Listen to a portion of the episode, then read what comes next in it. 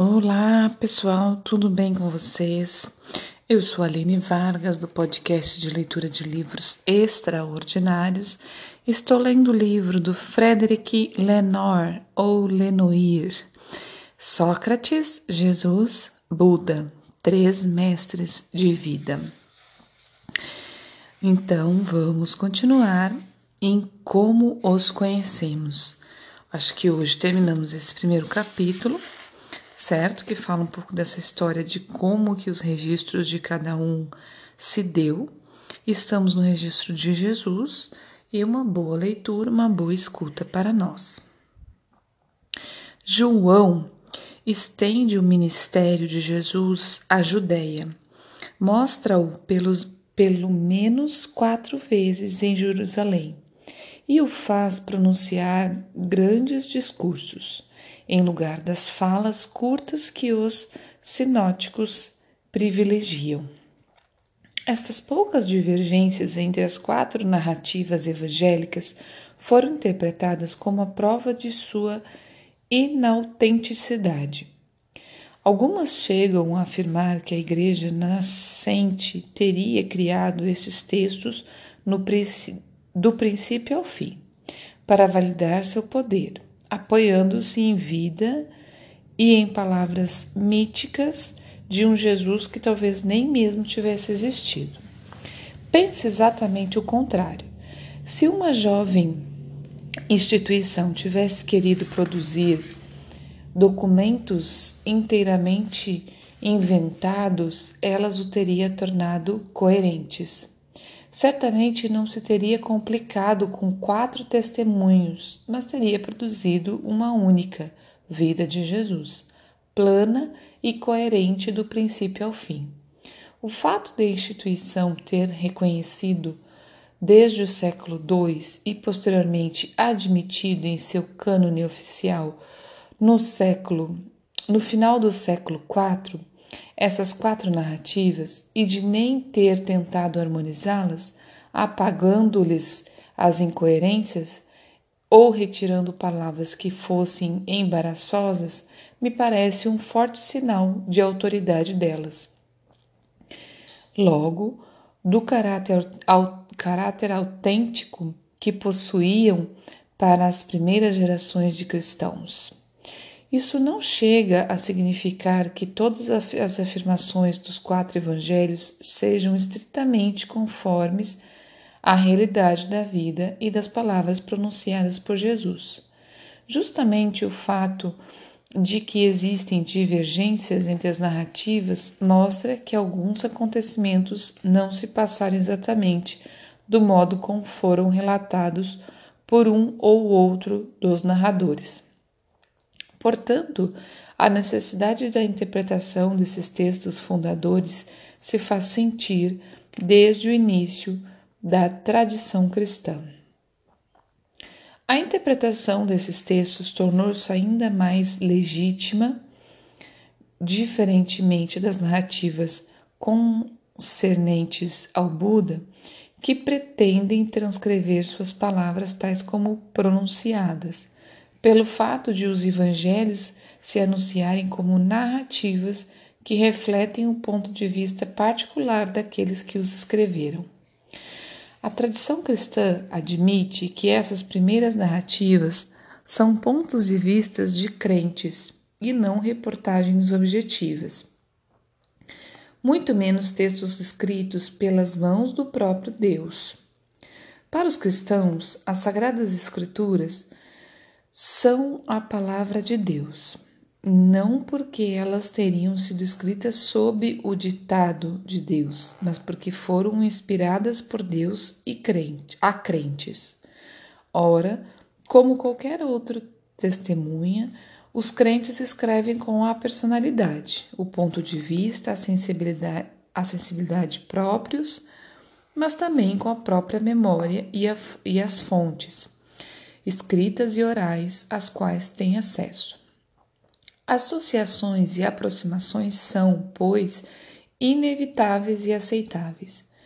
Em vez de tomar ao pé da letra cada palavra dos evangelhos, os exegetas e teólogos cristãos procuram antes considerar a visão geral, extrair as linhas de força dessas narrativas. Ora, elas são suficientemente evidentes para que se possa ter delas uma ideia bastante precisa do que foram a vida e os principais ensinamentos de Jesus. Debates sobre determinados acontecimentos e até mesmo sobre a autenticidade desta ou daquela palavra permanecem em aberto, mas no essencial, os exegetas concordam com o que é mais verossímil nas narrativas evangélicas. Então terminamos, pessoal, o primeiro capítulo, onde fala, né, relata da onde que que existe, como, como é, foi é, transcrito, como que, que foi passadas as mensagens, né, as, as ideias dos três. E vamos para o capítulo 2, Origem Social e Infância. Siddhartha, um indiano, Sócrates, o grego, e Jesus, o judeu palestino, nascem em contextos familiares e culturais muito diferentes.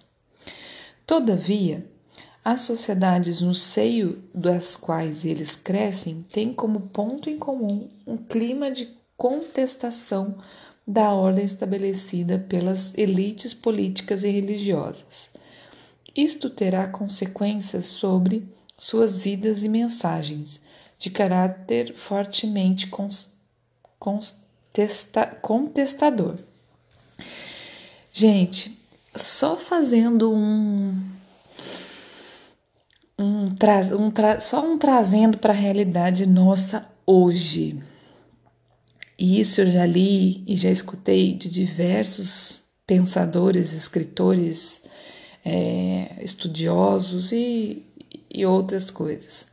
E ele fala, né, no início desse livro, em que momento que a gente consegue mudanças ou que a gente consegue que uma voz muito contestadora é, e forte e claro orientada pelo, pelo, pelo divino, né?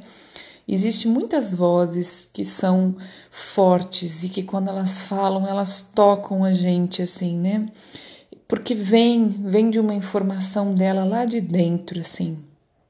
É, e, e, como que essas vozes se faz se faz ouvir, né? É justamente onde um momento onde a sociedade está em crise, né? Onde a sociedade está em momentos de, de num geral, né? Num coletivo estarem se questionando, estarem estarem é, como é que fala em é, em desacordo, né? Ou não satisfeito, né? Acho que a palavra é essa, não estando satisfeito com, com a governança, com, com a política, com a própria religião em si, né? Então, no caso a política religiosa junto, ou a religião política, então essas coisas assim. No momento que se dá onde a coletividade está insatisfeito, for, é como diz aqui, essa primeira parte fala isso, né? Que é as vozes dos dois, né? O nascimento dos dois, as vozes é, foi dos dois, não, dos três, desculpa, foi, foram em sociedades onde estavam desse jeito, né? Estavam é, in, é, insatisfeitos naquela, na, naquela, naquela religião, naquela política, né, é, com as elites políticas e religiosas daquele momento. Então, é aí que é o ponto que eu, que eu gostaria muito de falar, sabe? É o ponto que eu quero trabalhar, é o ponto que eu quero, que eu quero mostrar para as pessoas. É assim e é agora. É, nós estamos numa nova era, né? Nós estamos vivendo numa nova era e, e, se, e, e, e o, o raciocínio é o seguinte: se você acredita em Deus, acredita que Deus não deixa cair nenhuma folha de uma árvore, né, sem que tenha permissão dele, e aí eu, eu, eu só, só assim, gosto de falar o seguinte: não é punição de Deus, nós não estamos passando punição de Deus, nós estamos passando permissão de Deus, né? Deus permite que as coisas aconteçam para que elas sejam repensadas e mudadas. Deus permite, né, que as coisas aconteçam para isso. Então nós estamos nesse momento, né? Nós estamos nesse momento crucial de repensar, né, de reavaliar. E existe uma voz hoje? Não sei, né? Existe várias vozes talvez, mas eu acho que a voz que mais eu estou escutando, né, que talvez seja a minha própria voz interior, né, que talvez seja, talvez não, eu acredito muito que seja a manifestação do divino, mas eu vejo que não é só eu que estou escutando, eu vejo muitas outras pessoas escutando é a necessidade do coletivo se, se unir, né? A necessidade de um de um de olhar para o meu eu, né? Eu acho que a gente está neste momento. Vamos olhar para mim, para vamos olhar para eu mesmo, né? E, e, vamos ver o que que, o que que até agora me trouxe aqui e que não faz sentido mais. Para daí eu levar isso, essa reflexão, relevar o meu tratamento, a minha cura interior para fora, porque quando eu me curo, eu, eu reflito a luz, né? Eu reflito a luz pro, pro meu exterior. E se eu reflito a luz pro meu exterior, o que que acontece com o exterior? Fica tudo iluminado. Então, esta é a hora, esta é a hora de a gente parar, olhar para nós mesmos, curar as nossas dores, curar as nossas doenças que foram geradas por nós mesmos, né? E aí, de dentro para fora, saiu uma luz, uma luz mesmo, que vai é, é, clarear todo o resto. E essa luz vai vir de diversas formas. Ela vai vir na palavra, ela vai vir numa ajuda física, ela vai vir numa ajuda é, financeira, ela vai vir num, num, num, num unir forças, né? de fazer um, uma comunidade, de fazer na própria igreja. E, e, e, eu falo, pessoal, que eu encontrei o meu caminho espiritual longe de qualquer religião, tá?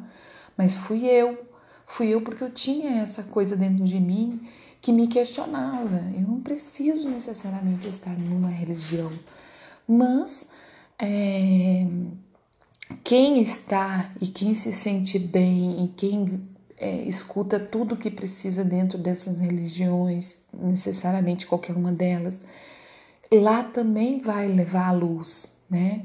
Desde que isso seja para o bem, para o belo e para o todo, né?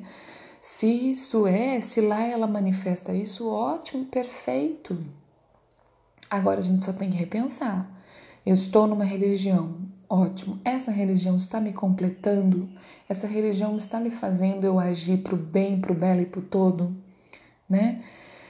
É, ela me completa, ela me mostra todos os caminhos. Essa religião me, eu, eu não me sinto sufocado, eu não me sinto uh, angustiado. Se não, você está no caminho certo. E não é, é, é, é, acabar uma religião, as religiões, não. É, é unir, na verdade, é unir. É, esse é o ponto, unir. E não é acabar a política, não, não é. E não é ter só um lado na política, né? É ter todos os lados, mas que todos os lados olhem para o mesmo ponto, para o bom, para o belo e para o todo. É esse é o ponto. E nós estamos nesse ponto de nós nos olharmos para nós interferir no coletivo, para nós pensarmos melhor em todas as nossas escolhas políticas, religiosas e todas as outras escolhas. Este é o ponto. Pessoal, falei muito mais aqui do que li hoje, mas meu coração estava pedindo isso, então eu fiz, né? Eu nem pensei, eu só falei. Eu não vim aqui pensando em falar, mas esse primeiro início do capítulo 2 me trouxe isso e é uma coisa que eu quero falar a um grande grupo. É, é uma coisa que eu vou já é um projeto meu falar isso tudo, né?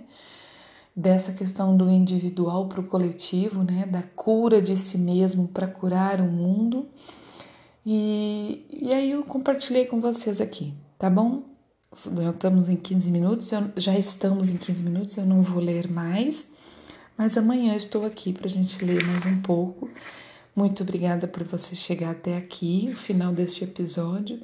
E mais uma vez, pessoal, eu vou dizer: o meu intuito é exatamente isso: falar para você, indivíduo, para que você leve para o coletivo, para que você cure, olhe entenda a sua vida, o seu eu interior, a sua conexão com a divindade, com, com você mesmo, para que você leve a luz, entendeu? Para que você seja mais uma luz para essa para esse coletivo. Então, se você gostou, se você está gostando, compartilhe para mais pessoas também olharem para si mesmo e levar para o coletivo a luz. Tá bom? É, um grande abraço, bom dia, boa tarde, boa noite. Hoje eu vou começar um outro podcast, pessoal. É, vou, vou botar em todas as redes sociais e mandar pelos WhatsApp. Vou começar o podcast da leitura do Mulheres Correm com Lobos. E, como eu já falei, convido especialmente as mulheres para vir comigo nessa leitura. É uma leitura que vai ser bem longa, porque o livro é grande, mas eu sei que maravilhosa para todos nós. Tá bom? É, então vamos lá até amanhã, um grande abraço.